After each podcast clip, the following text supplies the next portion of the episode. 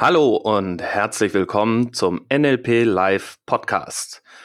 Kennst du das, dass du glaubst, jemanden gut verstanden zu haben und sich hinterher herausstellt, dass das überhaupt nicht der Fall war?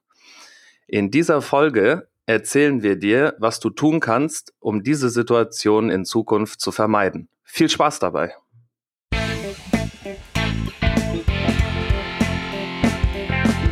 NLP Live der Podcast für Frame Changer und Zukunftsbilder.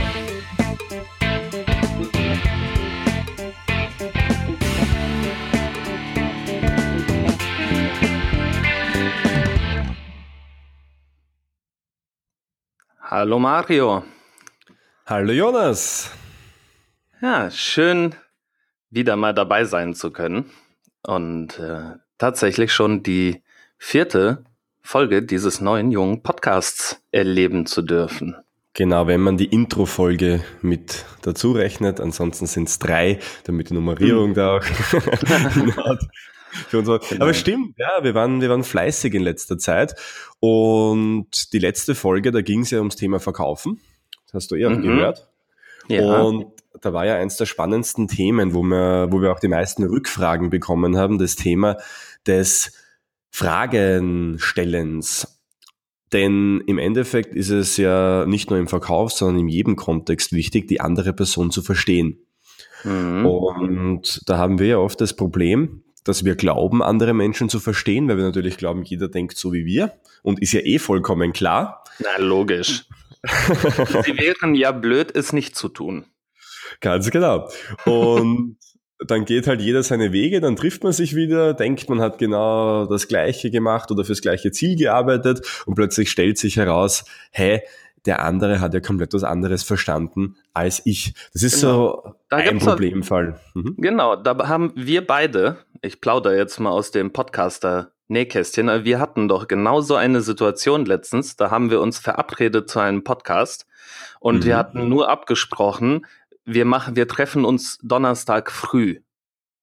Genau, ja, stimmt. Ja. ja. Und, und was ist passiert? Wir lagen ungefähr eine Stunde auseinander mit der Uhrzeit, die wir, äh, die wir verstanden haben und konnten an dem Tag nicht aufnehmen.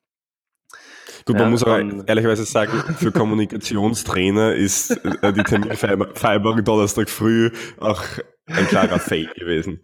Ja, naja, oh, ja. da spielen ja unterschiedliche Sachen äh, eine Rolle. Ne? Die, der eine äh, orientiert sich nach seinem Kalender, der andere nach seinem, dann gibt es Erfahrungswerte und solange man nicht drüber spricht, geht es dann halt schief. Und ich glaube, sowas, sowas kennt ja jeder und das ist ja normal. Auch, auch wir Kommunikationstrainer äh, dürfen ja gelegentlich mal wie ganz normale Leute reden. genau. Und Sprache ist ja per se ungenau und unspezifisch. Warum genau. das so ist, werden wir dann später noch erzählen. Aber nicht nur, damit man sich vielleicht bei Terminen trifft oder halt gemeinsam an einem Ziel arbeitet, die richtigen Fragen zu stellen, hat in so vielen Kontexten eine extreme Bedeutung. Jonas, du bist der ähm, Psychologe und bist für den Human Resources Bereich zuständig in deiner Firma. Du wirst vielleicht auch noch einiges erzählen, vor allem wenn es ums Thema ähm, neue Mitarbeiter einstellen geht.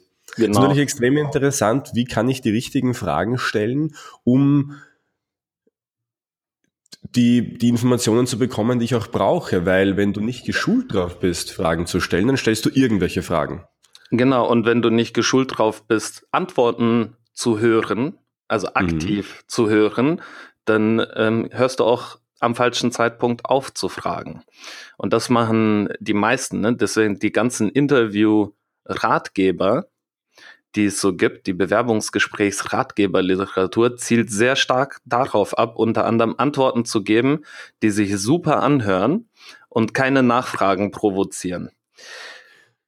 Genau, das heißt, das richtige Fragen stellen bezieht sich nicht nur auf Fragen stellen, sondern auch auf Zuhören und dann sich darauf anzupassen, anzugleichen und dann wieder präzise Fragen auf Basis der Antwort zu stellen. Genau. Ist auch irgendwie ganz klar und liegt auf der Hand. Die wenigsten machen es interessanterweise. Nehmen wir einen anderen Kontext her, zum Beispiel Führungskräfte. Ist doch extrem wichtig zu wissen, wie ticken meine Mitarbeiter, was wollen die, was brauchen die, was für Bedürfnisse haben die. Weil jeder braucht was anderes. Also ich kann mich erinnern, wir haben damals, äh, als ich noch studiert habe, da gibt es diese fetten Schinken, wo man lernt quasi Mitarbeitermotivation. Mhm. Und da gibt's dann so diese großen Punkte, extrinsisch, intrinsisch und die einen wollen halt mehr Geld und die anderen wollen mehr Verantwortung zum Beispiel. Aber so einfach ist es ja dann doch nicht. Denn auch das gliedert sich ja wieder in, in unterschiedlichen Facetten. Und natürlich, je genauer ich weiß, was ist denn der Person wichtig, kann ich natürlich auch die Person umso besser motivieren. Ja. Im umgekehrten Sinne, wenn ich jetzt Mitarbeiter bin und mit meinem Chef, mit meiner Chefin quasi ähm, kommuniziere, ist es auch wichtig zu wissen, wie tickt die Person, denn auch dann bringe ich meine Wünsche, Bedürfnisse besser durch, logischerweise, und kann meine Ziele besser durchsetzen. Ja. Ganz genau. Und das herausstellen, also sich wirklich kennen, lernen, geht im Grunde entweder über sehr lange Erfahrung, das will ich nicht abstreiten. Leute, die sich sehr lange kennen, kennen sich auch gut. Und wenn man jetzt nicht zehn Jahre warten will, um jemanden gut kennenzulernen, dann äh, sind Fragen das Mittel der Wahl. Und auch nicht irgendwelche eben, ne, sondern da gibt's klare, klare äh, Gewichtungen, mit welchen Fragen kommen wir mehr ans Ziel und mit welchen so gut wie überhaupt nicht eigentlich. Genau, weil Fragen stellen will ja auch gelernt sein und das, das Coole an der Sache ist, es ist auch quasi nie zu Ende. Also ich beschäftige mich seit zwölf Jahren mit dem Thema der, der richtigen Fragestellung. Ist ja auch fürs Coaching jetzt nicht wichtig. Also in meinem Bereich, wo ich äh, im Training, im Coaching mit Menschen arbeite und gemeinsam an ihren Zielen feile, äh, ist es eines der wichtigsten Dinge, die richtigen Fragen zu stellen. Und da komme ich immer wieder aufs Neue auf ja, neue Erkenntnisse, wie ich es noch besser hätte machen können. Also es mhm. ist einfach ein ständiger Lernprozess. Und je mehr man das macht, je mehr man es lernt, desto feiner wird das Ganze auch und desto schneller kommt man ans Ziel. Heute passiert es mal teilweise, dass ich äh, eine Gruppe zum Beispiel eine Übung schicke und die reden dann eine halbe Stunde um den heißen Brei herum und kommen nicht zum Ziel und ich höre das dann so und, und setze mich dazu und innerhalb von zwei, drei Fragen bin ich am Punkt. Und dann schauen immer alle so verwundert und ich sage immer, hey, das kannst du lernen und wir bringen es dir auch bei, also ist keine, keine Sorge.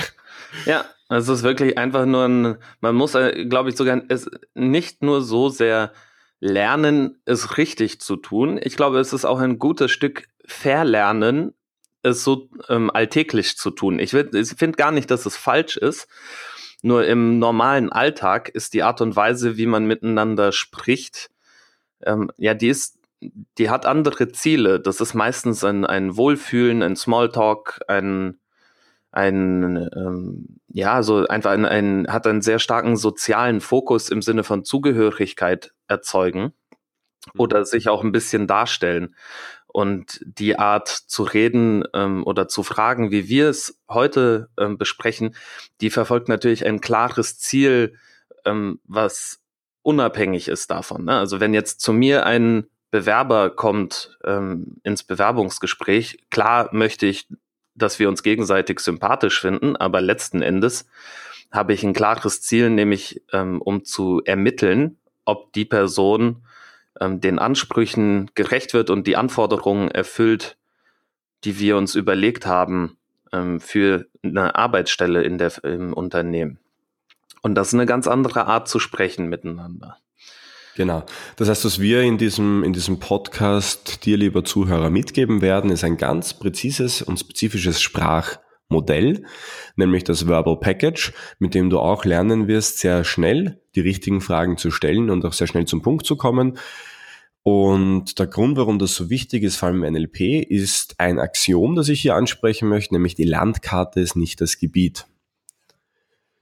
Das bedeutet im Wesentlichen, dass jeder, und ähm, ja, wenn man sich die, die große weite Welt so als, so als Gebiet vorstellt, als objektive Wirklichkeit, die es ja eh wahrscheinlich nicht gibt, dann läuft jeder mit seiner eigenen Landkarte drauf herum. Mhm. Das heißt, jeder nimmt die Welt anders wahr.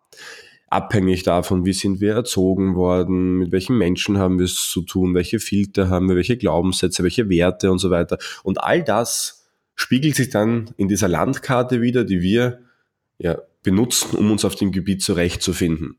Man weiß heutzutage, dass nicht mal eineige Zwillinge, die in der gleichen Schule waren, gleichen Freundeskreis haben, die Welt gleich wahrnehmen. Das heißt, jeder Mensch ist definitiv anders.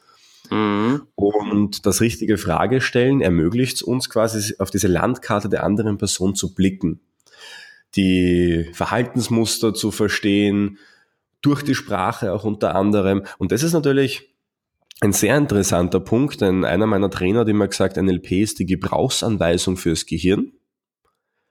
Nur diese Gebrauchsanweisung, die schaut bei jedem natürlich wieder anders aus. Ja. Das heißt, und wenn ich es verstehe, ganz kurz noch, wie die Menschen ticken, und das finde ich eben durch Fragen heraus, dann kann ich auf jeden einzeln eingehen. Und dann kann ich zum Beispiel, wenn mein Ziel ist, Sympathie aufzubauen, zum Beispiel kann ich Sympathie, Sympathie damit aufbauen. Ich kann aber auch wenn ich jetzt ein ganz konkretes Ziel habe, so wie du, ich habe ein Anforderungsprofil und möchte wissen, passt die Person, kann ich auch das rausfinden. Ja. Und äh, ich meine, es ist ja ganz logisch so gesehen. Ne? In uns allen ist ziemlich viel los innerlich. Wir haben ganz viele Gefühle, Gedanken, da kommen Erinnerungen hoch. Äh, wir haben Verhalten gelernt, wir haben auch gelernt, Dinge nicht zu tun oder Dinge auf eine bestimmte Art zu sehen oder bestimmte Meinung. Das ist eine ganze Menge. Und wenn jetzt jeder in seiner Kommunikation immer so ein Livestream seines Innenlebens aus äh, er übermitteln würde und äh, würden wir ja ununterbrochen reden und trotzdem nie fertig werden, weil es viel, viel, viel zu viel ist. Und die logische Konsequenz ist, unser Gehirn ist ja nun mal äh, ein, ein spar, sparsames Organ, das versucht, möglichst viel Dinge nicht zu tun, außer sie sind überlebensnotwendig, ist sich auf das Wesentliche zu beschränken. Und da endet dann, das endet irgendwann oben an der Oberfläche damit, dass wenn man gefragt wird, wie geht's dir, man drei, drei Buchstaben braucht, nämlich äh, gut. Und dann ist die Frage beantwortet, ziemlich unabhängig davon, was ähm, ziemlich unabhängig davon, was eigentlich wirklich los ist. Ne? Das ist in bestimmten Kontexten ähm, ist das anders und meistens sagen wir, und wie geht's? Oh ja, gut. Und dann ist das erledigt. Ne? Und das eigentlich die Komplexität des Innenlebens, wo bestimmt viele Dinge gut sind und manche nicht so gut und bei anderen weiß man es nicht und, und so weiter, das ähm, verpacken wir alles in diesem einen Wort. Und die Kunst, die Kunst ähm, des guten Fragens ist eben gemeinsam mit der Person ähm, so ein bisschen zu entdecken, was eigentlich jetzt in diesem Gut alles drin steckt. Und was da, ähm, ja, man differenziert es halt so ein bisschen, ein bisschen auf. Und äh, da verstehe ich äh, gute Fragen, verstehe ich da wirklich als ein Hilfsmittel, die das richtig angewendet auch für eine gewisse Dankbarkeit beim Gesprächspartner sorgt. Also ich kann natürlich auch fragen wie so ein Polizist oder wie so ein Anwalt aus einer amerikanischen Serie und die Leute äh, mordsmäßig unter Stress setzen. Ähm, ich kann genauso gut auf eine Art und Weise fragen, wo die Leute sagen, hey, boah, danke, gute Frage. Und dann Oder eine bessere Antwort geben können. Fühlen. Ja, genau. Also da kommen wir vielleicht. Fühlen, ne? Genau, also da gibt's ja ein einfaches, ganz einfaches Modell, was nicht so einfach umzusetzen ist, des aktiven Zuhörens. Ein absoluter Klassiker in allen Kommunikationstrainings. Und das aktive Zuhören ist also Nomen est Omen. Das bedeutet einfach, ich richte meine Aufmerksamkeit voll auf mein Gegenüber und verwende meine Energie darauf, wirklich zu hören, was mir da für Informationen übermittelt werden. Und das, ähm, und das aktive Zuhören kennt grob drei Stufen, in der Qualität des Zuhörens oder in der Qualität des Verstehens. Ähm, das erste wäre, ich habe gehört, was du sagst. Also das wäre eine sehr oberflächliche. Ne? Ich kann die Worte, ich habe die Worte aufgenommen, die du, die du übermittelt hast. Ähm, die nächste Stufe wäre sowas in die Richtung von, ich verstehe, was du meinst. Ähm, ne? Also ich kann nachvollziehen, was da, was inhaltlich genau passiert ist oder was du, ähm, wie du das siehst. Und die höchste Stufe wäre, ich habe verstanden, wie es dir geht. Und ich kann dir widerspiegeln, ähm, was du da für Gefühle empfindest und in eigenen Worten dein Innenleben zurücksenden, dass du merkst, ich habe verstanden, was hier eigentlich los ist bei dir. Und das alleine ist schon je, etwas, was man echt lange üben muss, um. Äh, genau, um je weiter du in der, in der Stufe natürlich auch kommst, desto, ähm, desto vertrauter wahrscheinlich und desto, desto enger wird auch die Bindung, die du genau. aufbauen kannst dadurch. Genau. Und da hast du es eh schon angesprochen, es ist einfach extrem wichtig, auch in den Worten der anderen Person zu sprechen. Ich glaube halt persönlich, dass es einfacher ist, wenn wir das Ganze etwas konkreter machen. Gerne. Und da haben wir ja schon gesprochen davon, dass es ähm, im NLP dieses Metamodell der Sprache gibt. Mhm. Es gibt andere Trainer, die sagen zum Beispiel, das ist das Skalpell der Sprache. Andere sagen wieder Trichterfragen dazu, weil man halt eben sehr allgemeine Informationen mhm. immer spezifischer macht. Wie auch immer du es nennen magst, im Endeffekt geht es darum, diese Komplexität, die du vorher schon beschrieben hast, zu vereinfachen und zu verstehen in Wahrheit, das Innenleben der Personen zu verstehen. Warum ist das wichtig? Im Endeffekt, du hast eh schon gesagt, es passiert einfach so viel rund um uns herum, in uns drinnen, das könnten wir alles gar nicht gleichzeitig kommunizieren. Und damit wir das Ganze irgendwie verarbeiten können, haben wir Menschen drei Mechanismen, um Information zu verarbeiten. Und das haben wir ja, glaube ich, im ersten, in der ersten Folge schon mal kurz angeschnitten. Ja. Dann gehen wir es noch einmal, noch einmal ganz kurz durch, denn das, das erste, was wir tun, ist, wir generalisieren ganz gerne. Ist ein lebenswichtiger Mechanismus logischerweise, denn ähm, wir lernen einmal eine Sache und können es dann auf unzählige Dinge anwenden. Das heißt, wir haben das dann generalisiert. In der Sprache sind Generalisierungen Begriffe oder Worte, die eben ja beinhalten zum Beispiel alle, jeder, immer und so weiter. Genau. Bestes Beispiel, ähm, ohne jetzt äh, da Partei für eine Seite zu ergreifen, wenn man jetzt im, beim Thema Flüchtlinge eine Zeitung aufschlägt, äh, bei den eher äh, bei den eher konservativen Nachrichten sind alle Flüchtlinge ein Problem. Und bei den eher liberalen Nachrichten sind alle Flüchtlinge grundsätzlich erstmal gut und äh, genau das Gegenteil sozusagen. Und so genau diese differenzierte Meinung wird man so gut wie nie finden. Ja, weil es auch gar nicht möglich ist, jeden einzelnen Einzelfall abzubilden. Da hätte die Zeitung ja 2000 Seiten pro Tag. Ja, genau. Das geht ja, das geht ja auch gar nicht. Also man muss sich halt auf irgendetwas beschränken.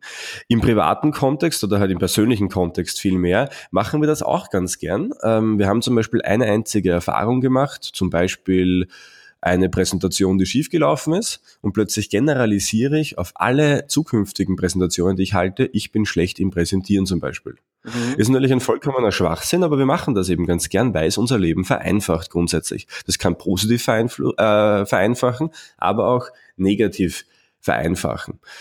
Und wenn wir natürlich jetzt in der Kommunikation und der Sprache davon ausgehen, dass wir eben Dinge vereinfachen, verallgemeinern, dann macht es natürlich Sinn, das Ganze zu präzisieren. Da werden wir danach eben die Fragen dazu auch kennenlernen noch. Genau. Der zweite Prozess wäre das Tilgen. Mhm. Und der meint genau das, was er sagt. Wir lassen Sachen weg. Wir, ähm, wir formulieren unsere Sprache so, so dass ich habe immer das Gefühl, das ist so das, wo die Leute sagen, ja, aber das ist doch selbstverständlich. Ne, und da werden einfach Sachen, Sachen in der Kommunikation getilgt, die vielleicht sogar essentiell wären, um genau verstehen zu können, was eigentlich gemeint ist. Genau, also währenddessen, vielleicht um es zu, so bildlich darzustellen, die Generalisierung schließt von einem Einzelfall auf das große Ganze und die Tilgung ist quasi das Gegenteil, wo du quasi von dem großen Ganzen total viel weglässt und ja, nur mehr ganz wenige Informationen preisgibst. Zum Beispiel wäre ein Satz, ja, mir geht's gut oder nur gut, wäre eine ganz, ganz klassische Tilgung, wo einfach die ganze Information rundherum weggelassen wurde, nämlich warum es mir gut geht, was dazu geführt hat und so weiter. Und natürlich steckt in dem Wort gut auch total viel drinnen, ja, was wieder eine Generalisierung ist. Das heißt, man kann in beide Richtungen immer kommunizieren. Man kann es immer größer machen oder man kann es halt eben spezifizieren und kleiner machen. Und je nachdem, in welche Richtung ich gehen möchte, macht das natürlich auch ja, dann Sinn, die richtigen Fragen zu stellen. Genau. Und dann gibt's als das letzte noch die Verzerrung, wo wir sozusagen jetzt nicht, ähm, kann man sich vorstellen, nicht generalisieren und nicht verzögern, also nicht in die Tiefe oder äh, in die, in die Höhe gehen, äh, sondern uns eher seitlich bewegen. Und die Bedeutung von Dingen wird verändert. Ähm, und da gehört zum Beispiel sowas dazu wie das Gedankenlesen. Ne? Dir geht's bestimmt heute richtig gut, oder Jonas? Genau. Ich wollte, ich wollte eigentlich heute keinen Podcast machen, aber die Leute da draußen, die sind so scharf auf die Inhalte, ähm, da musste ich einfach. Genau. Also Verzerrungen sind im Wesentlichen ähm, schon Un Unklarheiten, Undeutlichkeiten in der, in der Wahrnehmung. Ein ganz klassisches Beispiel ist, ähm, eine Person sitzt mit verschränkten Armen da und du fragst jetzt zwei Menschen, was bedeutet das? Der eine sagt, das bedeutet Ablehnung und der andere sagt, dem ist kalt. Genau.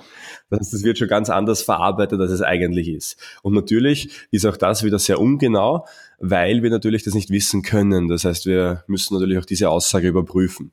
Und die Kombination aus Generalisierungen, Tilgungen und Verzerrungen bestimmt eben diese Ungenauheit in unserer Sprache, dieses Schwammige in unserer Sprache. Und das gilt jetzt natürlich dann möglichst gut aufzudröseln. Genau. Und ein, ein ganz häufiges Beispiel, was jeder Zuhörer wahrscheinlich schon in seiner nächsten Unterhaltung ähm, erkennen kann, ist die sogenannte Nominalisierung. Einfach mal als, als Beispiel, eine Nominalisierung ist ein, ein, äh, ein Hauptwort, in dem ganz, ganz viel Information äh, steckt, die nicht weiter erläutert wird. Also ein klassisches Beispiel wäre im Bewerbungskontext Stärken. Ne, es werden, Leute werden gerne gefragt, was sind denn ihre Stärken? Und da kann ich aber garantieren, dass für jeden was Unterschiedliches eine Stärke ist. Schon die einfachste Frage, um das deutlich zu machen, wer sind Stärken Eigenschaften oder sind es Fähigkeiten? Genau, also, also im, im Endeffekt sind Nominalisierungen Hauptworte, die aus Verben oder Adjektiven abgebildet oder abgeleitet werden. Das wäre zum Beispiel Stärke kommt von stark zum Beispiel. Ähm, dann gibt es ja unterschiedliche wie Stress, Hoffnung, Freude, Liebe, Trauer, all das sind Nominalisierungen. Das sind riesengroße Worthülsen, die eben, wie gesagt, von diesen Verben oder Adjektiven abstammen. Und das bestimmt es ja im Wesentlichen auch schon, weil Adjektive beschreiben etwas deutlicher. Und Verben und Verben beschreiben quasi eine, eine, eine Handlung, einen, einen, einen Vorgang. Und wenn ich da ein Hauptwort draus mache, man, machen wir das ganz einfache Beispiel. Lieber Zuhörer, du kannst gerne mitmachen. Stell dir mal vor, jemand sagt zu dir, ich habe Stress. Stress ist ja gerade ein, ein riesengroßes Wort bei uns äh, in unserer Gesellschaft. Und wenn jemand sagt, ich habe Stress, und wir bilden das ja immer in uns drinnen ab, quasi. Dann wäre die Frage, welche Bilder tauchen da sofort auf? Bei mir wäre es jetzt zum Beispiel so ein riesengroßer Brocken, ein schwerer Stein vielleicht, der irgendwo herumliegt, wo ich mich nicht davon lösen kann, zum Beispiel. Stress. Mhm. Formulieren wir es mal kurz, kurz anders und sagen wir, ich bin gestresst. Also quasi macht man, macht man nicht mehr die Nominalisierung draus, sondern führen wir das quasi zurück auf den Ursprung. Ich bin gestresst. Wie wirkt das jetzt plötzlich, das Wort, ich bin, also der Satz, ich bin gestresst im Vergleich zu ich habe Stress? Was würdest du sagen, hm. Jonas? Also ich würde sagen, dass es äh, dadurch ist es schon mal deutlich konkreter geworden, weil wir jetzt wissen, es ist ein Zustand, äh, den die Person empfindet. Ähm, allerdings, äh, und es ist auch, dadurch ist es, äh, glaube ich, auch etwas vergänglicher geworden nach meinem, nach meinem Gefühl. Also ich habe Stress wirft ja so ein bisschen die Frage aus, hat man da überhaupt Einfluss drauf? Und ich bin gestresst, ja. klingt ja schon viel mehr nach etwas, was auch wieder verschwinden könnte. Genau, also Nominalisierungen, gleich mal ähm, als, als Basis, als, als Grundannahme, machen die Dinge größer, als sie eigentlich sind. Ich habe Stress, ich habe so viel Arbeit. Ähm, oder ich trage Liebe in mir oder Hoffnung in mir. Also durch Nominalisierungen können wir Dinge irrsinnig groß erscheinen lassen und es fühlt sich auch jeder abgeholt dadurch. Ich meine, die, die bekanntesten Slogans bestehen aus Nominalisierungen. Just do it. Was ist it? Just do. Do it. Ja, genau. Was ist it? Do wäre ja quasi dann dieses, dieses Tun, das Verb davon. Ja? Aber das ist ähm, Freiheit, Gleichheit, Brüderlichkeit zum oh, Beispiel. Ja. Auch klasse.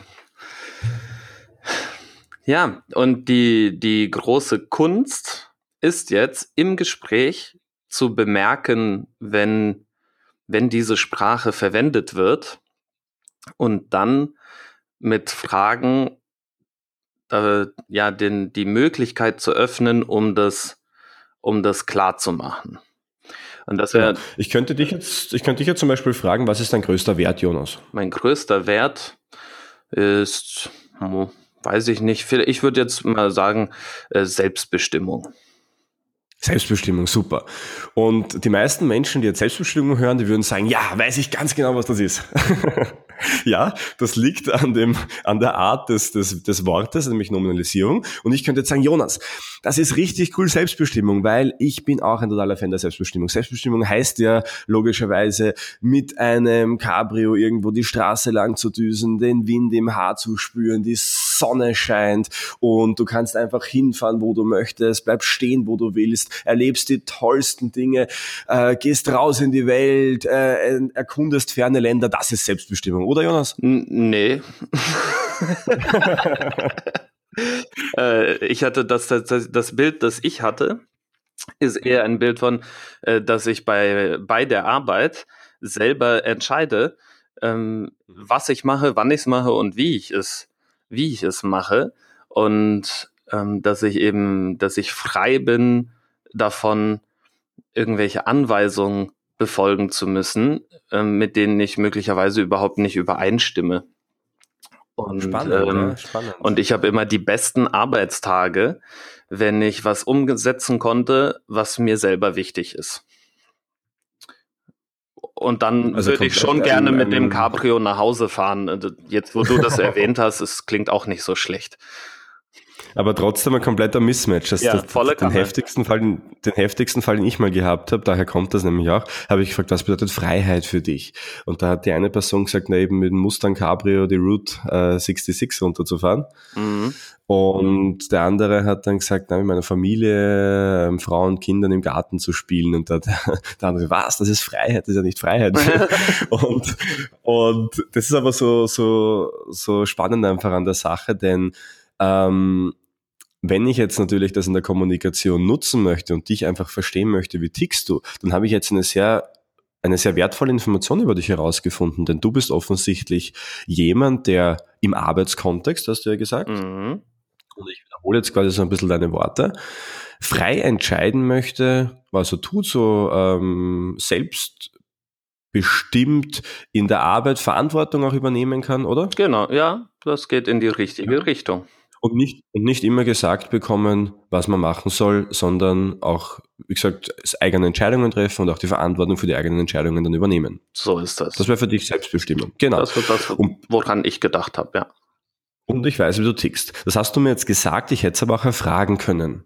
Und Nominalisierungen, und das ist so das erste Learning vielleicht des heutigen Podcasts, hinterfragt man immer mit einer ganz, ganz simplen Frage, nämlich, was bedeutet Punkt, Punkt, Punkt, denn für dich.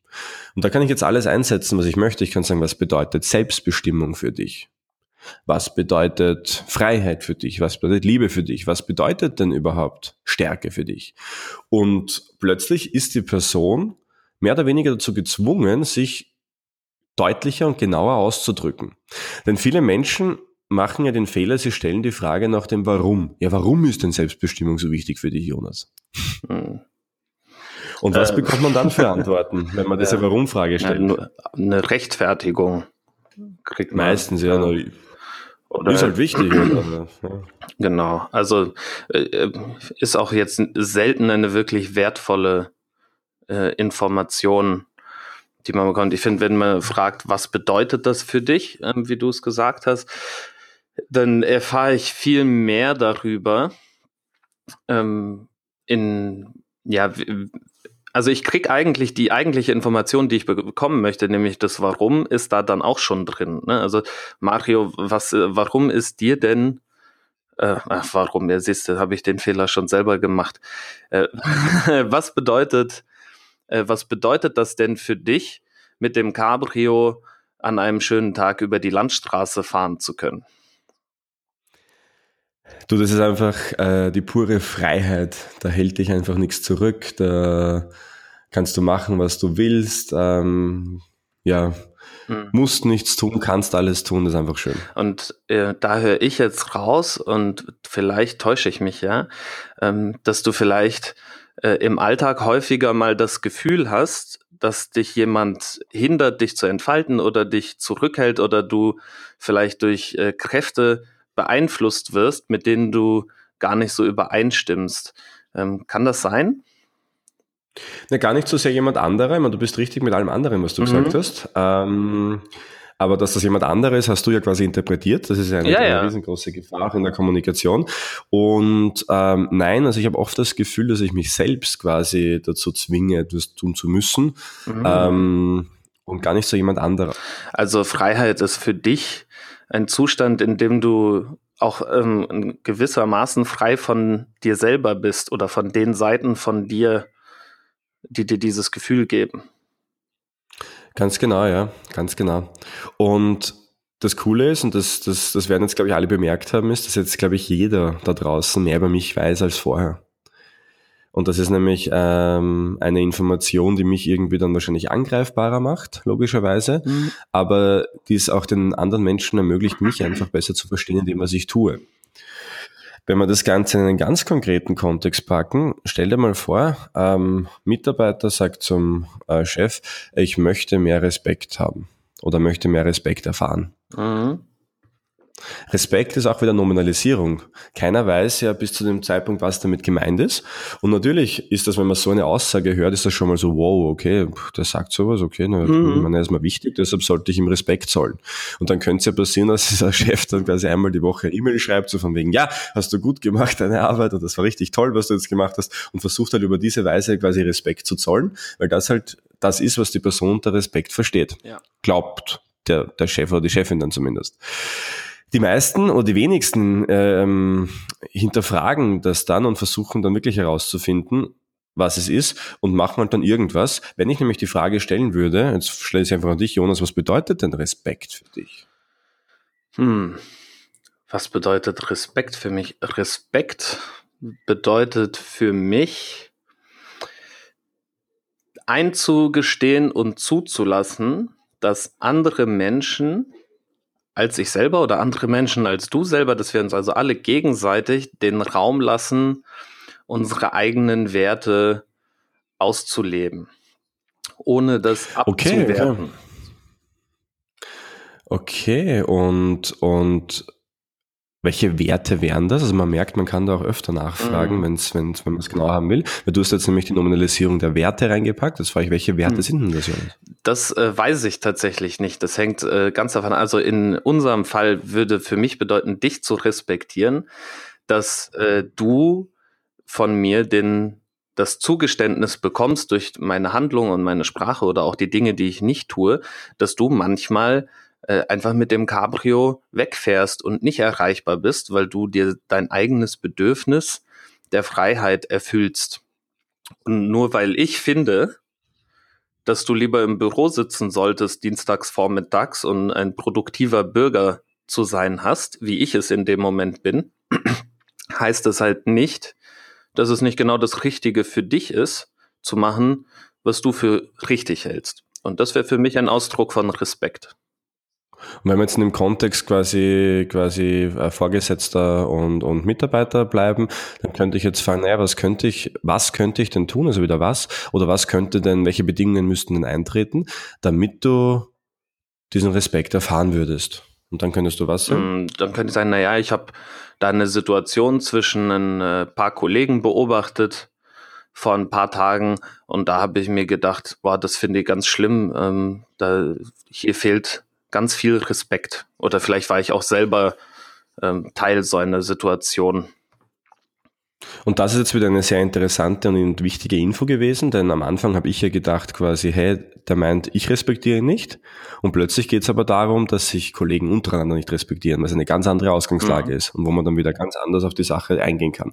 Also ich glaube, ihr merkt schon, ähm, wie oft man aneinander vorbeiredet und, und wie, wie sinnvoll es sein kann, diese ganz einfachen Fragen zu stellen.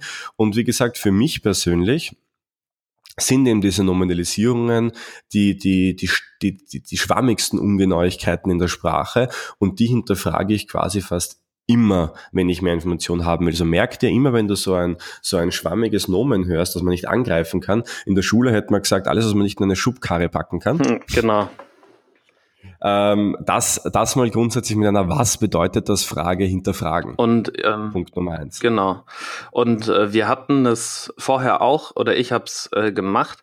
Im, das aktive Zuhören bedeutet ja auch irgendwann mal zurückzuspiegeln, was man verstanden hat. Und da ist, finde ich, auch immer wirklich wichtig, auch das so zu formulieren, dass die Möglichkeit des Missverständnisses klar ist. Also, dass ich nicht sage, okay, für dich ist das also das und das, sondern eher sagt, ich habe jetzt verstanden, ähm, für dich bedeutet Respekt Folgendes. Ist das richtig oder habe ich was übersehen? Ne? Also, dass die andere Person auch weiter das Gefühl bekommt, nicht in eine Schublade gesteckt zu werden, sondern dass man ehrlich bemüht ist, das, das herauszufinden, was stimmt, und zwar gemeinsam ähm, und nicht so Schnellschüsse Schnellschüsse macht, wie das Leute ganz gerne tun. Ne? Die fragen einmal nach, was ist denn Freiheit? Ach so, Freiheit ist für dich Autofahren. Mhm. genau. Und ähm, also das wäre, das ist auch eine Möglichkeit und das merkt man bei dir, Mario, ähm, finde ich ganz schön. Du fragst sehr häufig ohne deine eigene Interpretation hineinzugeben, sondern dann eher eben ein, was bedeutet das für dich oder was könnte ich tun, damit du davon mehr bekommst. Und da sind diese, diese Wertung, diese Interpretation gar nicht drin. Und manchmal kommt aber der Punkt, wo man doch nochmal sicher gehen möchte. Und dann sollte auch das wie eine Frage formuliert sein, damit der andere die Chance hat, es zu korrigieren. Genau. Also was wir dir ja heute mitgeben wollen, sind, sind ähm, zwei spezifische Sprachmuster, die du hinterfragen kannst. Das sind auch die, mit denen du am weitesten kommst. Insgesamt gibt es im Metamodell ja zwölf. Aber ich glaube, mit diesen zwei kann man wirklich so 70, 80 Prozent abdecken ähm, für den Anfang. Und das erste sind eben die Nominalisierungen. Und das zweite sind die unspezifischen Verben oder Adjektive. Also du merkst schon, zum einen hinterfragen wir quasi das Nomen, was aus den Verben oder Adjektiven entstanden ist. Zum anderen hat aber nicht jeder Satz natürlich ein Nomen drinnen, also eine Nominalisierung drinnen. Aber jeder Satz hat mindestens ein Verb drinnen. und, und natürlich macht es ab und zu überhaupt keinen Sinn nachzufragen, ähm, wenn jetzt zum Beispiel die, die Aussage kommt, ich fahre jetzt nach Hause dann macht es in den meisten Fällen wahrscheinlich keinen Sinn zu fragen, was bedeutet fahren jetzt für dich, weil dann kommt halt die Antwort, naja, fahren heißt ins Auto setzen und, und nach Hause düsen. Hm, könnte auch ein ähm, Bus sein. klar, ja, klar. Also natürlich wird es wieder genauer und es könnte dann natürlich auch Zug, Bus, was auch immer sein, wenn es für mich relevant ist. Aber da muss man halt dann abwägen, quasi macht Sinn. In anderen Fällen, das ist eins meiner, meiner Lieblingsbeispiele, wir müssen die Produktivität steigern. Diesen Satz hört man wahrscheinlich sehr oft. Und wenn man dann quasi so ein Verhältnis hat in der Firma, wo man, wo man sich vielleicht gar nicht nachfragen traut, weil äh, der Chef eh mal schon, schon böse ist, wenn man, wenn man Dinge nicht versteht oder dann laut wird vielleicht, dann geht man einfach raus und macht halt irgendwas, damit die Produktivität gesteigert wird. Und in dem Satz, wir müssen die Produktivität steigern, haben wir jetzt diesen Fall, dass nämlich eine Nominalisierung und ein unspezifisches Verb nämlich drinnen steckt, nämlich Produktivität ist Nominalisierung. Und steigern ist ein unspezifisches Verb. Und beim Wort steigern macht es sehr wohl Sinn, da nachzuhaken und nachzufragen. Denn was bedeutet denn steigern dann in dem hm. Kontext, Jonas? Ja. Einfach mal ein Rollenspiel durch. Tja, keine Ahnung. Ähm, steigern wäre 2%. 2%, genau, okay. Wenn wir, wenn wir 100 Autos pro Monat gebaut bekommen und nächsten Monat 102 Autos bauen, dann haben wir die Produktivität gesteigert. Ah, okay. Merkst du, wie viel Information ich schon wieder habe? Es geht jetzt nicht darum, mehr zu verkaufen. Es geht jetzt darum, ah, okay. Also Produktivität steigern bedeutet für dich zwei Prozent mehr produzieren. Interessant. Okay. Und natürlich könnte ich es jetzt noch, noch äh, spezifischer machen. Sag, okay, du sagst zwei Prozent. In welchem Zeitraum sollte das ablaufen? Diese zwei Prozent Steigerung? Mm, ja, ab sofort. Ab das sofort. Und wann soll es ja, realisiert sein? Also wirklich von heute auf morgen? Nächsten genau, morgen Monat. Ist, also wenn, morgen mhm. beginnt ja zum Zeitpunkt dieser Aufnahme der 1. Juni. Das heißt, wir können sofort einen besseren Monat hinlegen. Mhm. Okay, das heißt, das Ziel ist, dass wir im Monat Juni 2% mehr Autos produzieren. Genau. Passt. Und plötzlich ist es ganz klar messbar, ganz klar nachvollziehbar und ich kann auch im Nachhinein quasi evaluieren, habe ich es erreicht oder nicht erreicht. Was wird passieren, wenn ich jetzt die Produktivität nachfrage? Was bedeutet denn Produktivität für dich, Jonas? In dem gleichen Im Kontext? gleichen Kontext, ja, für mich ist die Produktivität, was äh, unser Team als Ganzes für eine Anzahl von Autos zu bauen schafft. Ah, okay, das Team als Ganzes und, und, genau. und ja. Ähm, du hast ja Meinst du jetzt wirklich jede, jede einzelne Person des Teams oder gibt es da Leute, die da vielleicht ähm, mehr Verantwortung tragen? Nee, ich sehe das als gesamtes, als gesamtes Team. Äh, du hast ja auch gesagt, wir müssen unsere Produktivität steigern. Und da genau. verstehe ich, genau. dass äh, vielleicht kann auch die Putzfrau in unserer Fabrik was tun, um die Produktivität ein kleines bisschen zu fördern. Also ich würde da jeden, äh, jeden als, ähm, als Teil dieses Wirs sehen. Mhm. Das heißt, in diesem Fall habe ich jetzt durch das Nachfragen des Wortes steigern erfahren, was genau passieren soll. Und durch das Wort Produktivität habe ich erfahren, dass es dass quasi jeder damit gemeint ist. Also habe ich eine Information bekommen, dann könnte zusammenfassen und sagen, okay, ähm, ich habe verstanden, ähm, wir sollen als Team dafür Sorge tragen, dass wir im Juni ähm, zwei Prozent mehr Autos produzieren und ja, daran hat jeder einen Anteil und jeder soll sich quasi darüber Gedanken machen, was er dazu beitragen kann. Ist das, das so richtig? Stimmt. Genau. Natürlich würde man jetzt im Business-Kontext noch genauer definieren, was jeder Einzelne machen kann. Das könnte man dann quasi selbst machen und dann zu den einzelnen Menschen hingehen. Aber ich habe zumindest schon eine, eine genau. Information genau. also, bekommen. Jetzt gibt es natürlich immer wieder Menschen, das sage ich an der Stelle immer wieder dazu, so typisches Vor, Vor, typische Vorgesetztenkrankheit, da macht man was aus mit denen und plötzlich kommt man einen Monat später zurück und die erinnern sich nicht mehr dran und sagen, wir haben ganz was anderes vereinbart, obwohl man schon so klar definiert hat. Was könnte man in diesem Fall denn machen? Äh, viel aufschreiben. Äh, ja, eine E-Mail ja, schreiben genau. zum Beispiel. Also was ich immer empfehle, ist, wenn so Aufgabenstellungen ähm, und Zielsetzungen kommen, einfach aus dem Büro rausgehen und dann eine kurze E-Mail nachschreiben, wie gerade telefonisch besprochen, bla bla bla bla, zwei Prozent steigern im ersten Monat. Und dann ist es schriftlich, dann ist es definiert und wenn man dann vielleicht nicht alles erfasst haben sollte, dann könnte er vielleicht sogar E-Mail zurückkommen, hey, du hast das und das vergessen oder so habe genau. ich das nicht gemeint und es wird noch deutlicher und klarer. Der, und das ist dann schon sehr wertvoll. Wer schreibt, der bleibt. Und es ist auch genau sehr stark auf den Punkt gebracht dann. Das heißt, wir haben jetzt schon gelernt in diesem Podcast, Nominalisierungen zu hinterfragen und unspezifische Verben zu hinterfragen. Und beides hinterfragt man eben mit dem gleichen, mit der gleichen Frage, was bedeutet und? Genau, und da würde ich jetzt noch als äh, heißen Tipp aus der Recruiting-Erfahrung, es gibt immer mal Leute, die tun sich sehr schwer damit, das konkret zu beantworten. Und dann, das wirkt dann immer so, als würde man sich im Kreis drehen mit den Fragen. Ne? Die benutzen dann die gleiche Nominalisierung, äh, um zu erklären, was für sie in dieser Nominalisierung für eine Bedeutung steckt. Und mhm. äh, das ist sehr schwer, da rauszukommen manchmal mit solchen Fragen wie, was bedeutet das für dich? Und da würde ich empfehlen, als todsichere Methode nach einer konkreten Erfahrung zu fragen oder nach einem ganz konkreten Verhalten, was die Leute, ähm, was die Leute aus ihrer Erinnerung abrufen können und damit weiterzuarbeiten. Ähm, also vielleicht da auch mal als Beispiel, Mario, was ist dir denn aktuell in deinem Leben das Wichtigste? Ja, diese Freiheit tun und lassen zu können, was ich möchte, ähm, kreativ zu mhm. sein.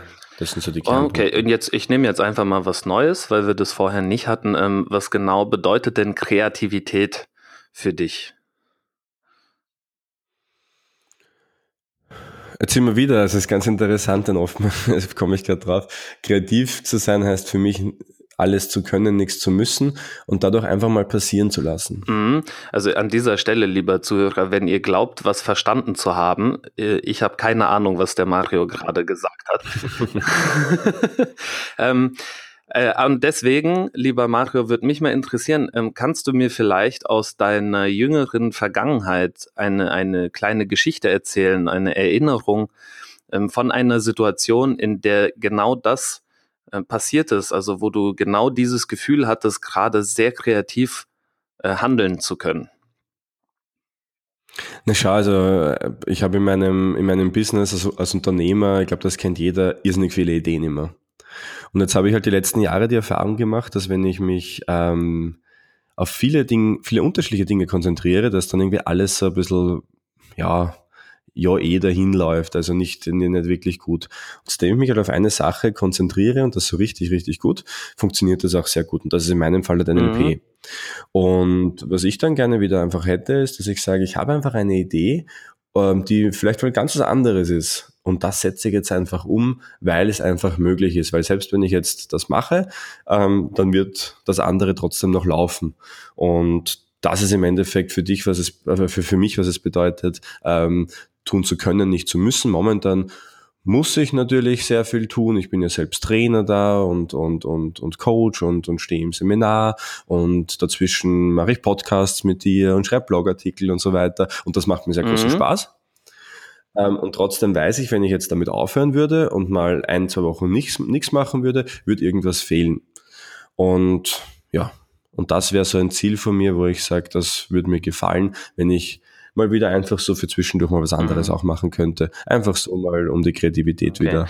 Also für dich wäre Kreativität ähm, ganz konkret, verstehe ich jetzt so, wäre das so ein, ein neues Projekt, was du, was du anfangen kannst, eine neue Idee, auf die du dich konzentrieren könntest, ohne zu vernachlässigen, ähm, was gerade deinen Alltag ähm, so darstellt.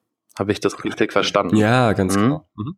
Absolut. Genau, ne? Und da, äh, Dankeschön.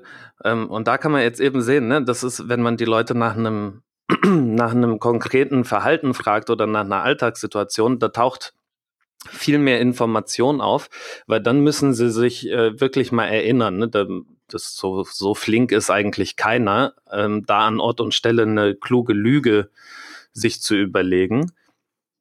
Und ähm, aus dem, aus dieser Alltagserfahrung, aus diesem Alltagsbericht kann man ganz viele Informationen rausziehen. Und äh, für mich war jetzt am Anfang überhaupt nicht ersichtlich, dass Kreativität für dich bedeuten könnte, dich auf eine ganz konkrete Sache für eine längere Zeit zu konzentrieren. Genau, ja. Das ist auch die Macht darin. Und jetzt haben wir natürlich unseren Zuhörern das Verbal Package versprochen, das ganz spezifische Sprachmodell. Und wir haben ja auch das, das meiste quasi schon jetzt in den Podcast verpackt. Das heißt, das Ganze nochmal zum Schluss mitzugeben, wird ein einfaches genau. sein. Denn, ja, ähm, ja, also da wollte ich ja sagen, ich habe in meinem Beruf, wenn da äh, Top-Manager von Unternehmen kommen zum Bewerbungsgespräch auf eine Führungsposition, dann habe ich das totale Recht, die auszufragen. Die werden sogar enttäuscht wahrscheinlich, wenn ich das nicht tun würde. Und es ist also ganz normal in diesem Kontext, dass ich nur 10 bis 20 Prozent Redeanteil habe in so einem einstündigen Gespräch. In den meisten anderen Alltagssituationen ist es nicht so. Da hat man nicht den sozialen Freibrief, um die Leute auszufragen und muss sich was überlegen oder man müsste was haben, mit dem man sich diese Berechtigung holen kann. Und genau das ist für mich das Verbal Package. Das ist ein Weg, die Erlaubnis zu bekommen, den Leuten ein paar tiefergehende Fragen zu stellen, ohne dass es irgendwie komisch, ähm, komisch rüberkommt. Genau, also im Endeffekt ist es auch ganz simpel, weil diese Fragen, die klingen halt am, am ersten Blick vielleicht ein bisschen komisch, wenn man sowas anfängt zu stellen und sie vorher nie gestellt hat. Was bedeutet das für dich? Ähm, da sagen dann die meisten, was ist aus dein NLP-Seminar besucht? Mhm. und da könnte man natürlich ganz einfach ein Commitment sich abholen und könnte als Einleitung, und das ist jetzt der erste Schritt des Verbal Package, bedeutet nämlich das Commitment der Fragen oder die eigene Intention, die eigene Absicht des Fragestellens quasi preisgeben. Und da könnte ich sagen, schau, ähm, mir ist es extrem wichtig, dass wir möglichst gut zusammenarbeiten. Mir ist möglichst wichtig, dass ich jetzt viel herausfinde, damit ich verstehe, worum es dir genau geht. Darf ich dir dazu ein paar Fragen stellen? Und da wird niemand Nein sagen natürlich. Und dieses, und dieses Ja, das man dann bekommt, hat aber auch einen psychologischen Effekt, nämlich Commitment. Wenn ich einmal dieses Ja bekommen habe, dann kann die Person auch nachher nicht sagen, jetzt hör auf zum Fragen stellen, weil sie hat dir vorher gesagt, ja, du darfst es. Und es wirkt dann auch viel natürlicher, es hat eine Einleitung, es hat einfach einen guten Anfang. Das heißt, der erste Schritt im Verbal Package ist, die eigene Absicht kundtun, um, und, und um Erlaubnis fragen, diese Fragen zu stellen. Genau. Und da würde ich auch empfehlen, als, als kleinen, als kleinen Tipp, äh, die Persönlichkeit oder die Tiefe der Fragen, die man dann stellt, die sollte sich steigern. Also man fängt immer lieber an mit einer einfachen Frage, die keinen Widerstand erzeugt und steigert sich dann zu den eher persönlicheren ähm, oder privateren Fragen oder den tiefergehenden Fragen hin und fängt nicht gleich an äh, mit äh, irgendwas total äh, Persönlichem, was dann wieder Widerstände erzeugen sollte. Genau. Der zweite Schritt ist eben genau das, dann die Fragen zu stellen, die wir jetzt im ganzen Podcast durchbesprochen haben, nämlich diese Metafragen, wie sie heißen, nämlich Nominalisierungen und spezifische Verben zu hinterfragen mit der Frage, was bedeutet denn das genau für dich? Und da kann man jetzt, das kann man jetzt beliebig oft machen, beliebig viele Fragen stellen. Wie du gesagt hast, Jonas, fang mal mit den Unverfänglichen an und ähm, steigere dich dann langsam ähm, ins Persönliche rein. Du kannst da so viele Fragen, wie gesagt, stellen, wie du möchtest. Und ganz, ganz wichtig ist, entweder am Ende oder dazwischen immer, und das ist der dritte Schritt des Verbal Packages, das Ganze zusammenfassen, also paraphrasieren. Mhm. Paraphrasieren heißt in Wirklichkeit, ähm, das Gesagte in im besten Fall sogar möglichst in den Worten der anderen, der anderen Person wiederzugeben. Das nennt man dann das ist dann Backtracking ist in den, in den Worten der anderen Person, Paraphrasieren in den eigenen Worten. Das eine hat eben den Vorteil, dass die Person sich natürlich verstanden fühlt, wenn man die Worte der anderen Person benutzt. Und beim Paraphrasieren in eigenen Worten geht man halt sicher, dass man genau. selbst verstanden hat. Da kann man dann quasi wählen, was einem Man kann ist. auch im Paraphrasieren, äh, wenn, da sind wir beim aktiven Zuhören wieder, ne? wenn ich da ein Wort verwende, was das Gefühl wiedergibt, was der andere in dem Moment hat, dann habe ich so ein bisschen beides. Da, ähm, also da hatte ich tatsächlich eine Idee. Ich glaube, den Einwand werden einige jetzt hier ähm, vielleicht auch im Kopf schon spüren. Ich habe gerade vorgestern eine Vorlesung ähm, gehalten und weil ich mit dem Stoff schon durch bin für das Semester, habe ich die Studenten gefragt, was sie machen wollen. Da haben wir uns mit Gesprächsführung beschäftigt. Und da habe ich mit denen genau auch das äh, Metamodell und das Nachfragen angesprochen. Und dann kam, ähm, wie du ihn sicher auch aus vielen Trainings kennst, kommt der Einwand, aber das wirkt doch total künstlich. Ähm, ne, also dann haben die Leute im Kopf, dass man da wirklich so wie, wie ein Detective im Verhörungszimmer die Leute irgendwie ausquetscht und dass das unnatürlich klingt, ähm, wenn man so spricht. Und da hat ganz konkret ein Student mich gefragt, und sagte, ja, bei ähm, Jonas, die, äh, wenn ich jetzt einfach so immer wiedergebe, was die Person denkt, dann klingt das doch total komisch. Und dann habe ich zu ihm einfach nur zurückgeantwortet und gesagt, aha, ja, das kann ich nachvollziehen, dass das auf den ersten Blick für dich ein bisschen merkwürdig ist. Ja, und dann war das erledigt. ähm, weil genau das ist nämlich die, die Kunst, ist dabei natürlich zu bleiben und es nicht zu mehr zu machen, als es ist. Es sind einfach nur zwei Leute, die sich unterhalten, von denen einer den anderen echt gerne besser verstehen möchte. Und in dem Frame ist es völlig unproblematisch. Genau. Also nochmal zusammengefasst, das Verbal Package. Erstes Mal die Absicht preisgeben und um Erlaubnis bitten quasi. Zweite Stufe Fragen stellen. Dritte Stufe paraphrasieren, also zusammenfassen. Und natürlich kann man, nachdem man paraphrasiert hat, noch weitere Fragen stellen. Man muss nicht mhm. immer aufs Neue dann wieder um Erlaubnis bitten, das genügt einmal. Aber Schritt zwei und drei kann man quasi beliebig oft wiederholen und reinpacken, bis man im Endeffekt eine schlüssige Zusammenfassung hat, wie wir es vorher gemacht haben, ähm, in diesem Produktivitätsbeispiel, wo wir sagen, okay, das heißt, habe ich richtig verstanden, dass das ganze Team daran arbeiten soll, in diesem Monat Juni zwei Prozent mehr Autos zu produzieren. Und dann bekommt man eine Antwort zurück, nämlich ja oder nein. Und wenn dann das Ja zurückkommt, kann man sagen, passt, perfekt, ist in Ordnung. Wenn das Nein zurückkommt, fragt man noch ein paar Fragen und dann fasst man das Ganze zusammen. Eine sehr effektive Technik, im, die im Coaching sehr gut wirkt, die im Verkauf wahnsinnig gut wirkt. Ähm, also ich habe in, das ist wie gesagt so eine einfache Technik, die wo wir die Leute rausgehen. Also ich habe schon jetzt echt viele Leute gehabt, die gesagt haben, sie haben allein dadurch ihre, ihre Verkaufsquote gesteigert, also nur durch dieses, dieses Verbal Package. Mhm. Also ist echt ein, ein Wahnsinn. Und wir werden auch in diesem ähm, Artikel, also wenn du jetzt zum Beispiel gehst auf mynlp.at, dann werden wir dir dieses Verbal Package nochmal schriftlich dann auch mitgeben, damit du es nachlesen kannst. Wir machen einen Glossar auf der Website, da gibst du einfach Verbal Package ein, da findest du das quasi noch einmal in den Schritten inklusive äh, ein paar Anwendungsbeispielen, weil es einfach oft auch hilft, das nochmal nachzulesen. Und solltest du diesen Podcast jetzt gerade im Auto hören oder irgendwo unterwegs sein, dann merkt einfach mynlp.at und dort findest du auch das Verbal Package dann und dann kannst du es nochmal durchtesten und dir nochmal genau. durchdenken. Und die vielleicht als einfache Grundregel für bessere Fragen wäre immer sich selber zu fragen, was könnte ich missverstanden haben? In der letzten Aussage meines Gegenübers und dazu einfach nochmal eine Nachfrage zu stellen. Mhm. Ganz einfach. Genau. Ja, und ich würde sagen, dann, dann schließen wir doch mit einer Frage ab.